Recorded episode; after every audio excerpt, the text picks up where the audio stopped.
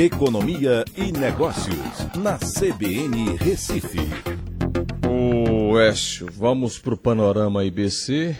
Uh, você quer falar sobre o estado de Pernambuco, não é? Tem um, uma análise do índice de atividade econômica regional. É, eu estava olhando aqui, chegou muita coisa para pouco tempo. Mas diga lá, o que é que você destaca? Boa tarde. Boa tarde, Aldo. Boa tarde, ouvintes da CBN. É, a gente tem o índice é, de atividade econômica do Banco Central, que é divulgado não só a nível nacional, como também a nível é, de regiões metropolitanas, né? Para alguns estados, né? aliás, região metropolitana não, para alguns estados, tá? E a gente tem essa comparação do estado de Pernambuco com as demais regiões e também com a, os estados principais aqui do Nordeste, como Ceará e Bahia.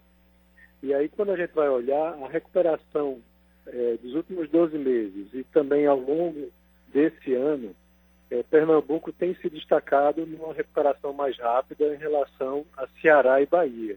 É, isso é um dado positivo para a nossa economia pernambucana, mostrando que os impactos ou os efeitos da crise têm sido atenuados?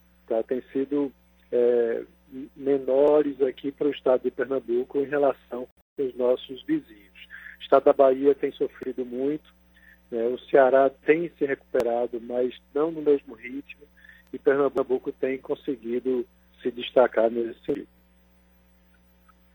Agora, o Écio, veja, a, a, quando eu estou dando uma olhada aqui, quando você vai para alguns números, é, é claro né, que o Estado pequeno, em tese, né, você consegue ter um pouquinho mais de, de controle. Uh, quando é que sai o próximo desempenho? Veja, ele sai mensalmente, mas ele não sai junto com o geral do Brasil. Ele hum. sai um pouco depois. Né? É, a gente tem o de junho, é, tem essa defaja, defasagem grande. De mês, né? né? Então agora em setembro vai sair o de julho. Certo. É, vamos ver aí como é que o Estado vai se recuperando.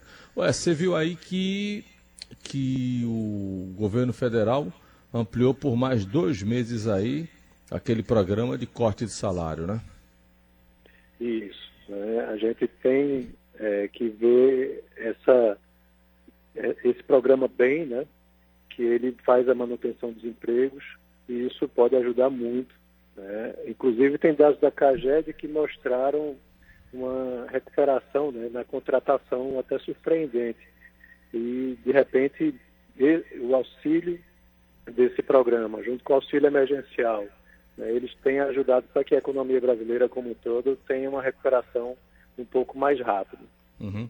Écio, para terminar a semana, o, o dólar disparou, está fechando aí em 5,60, mais de 5,60 o euro mais de 6,60 e a Bolsa está se segurando nos 101 mil pontos, não é? É, a gente teve uma semana muito turbulenta, né, com essa questão do veto ao reajuste dos salários ontem, que felizmente aconteceu, foi mantido pelo, pela Câmara, e tem turbulência lá fora também.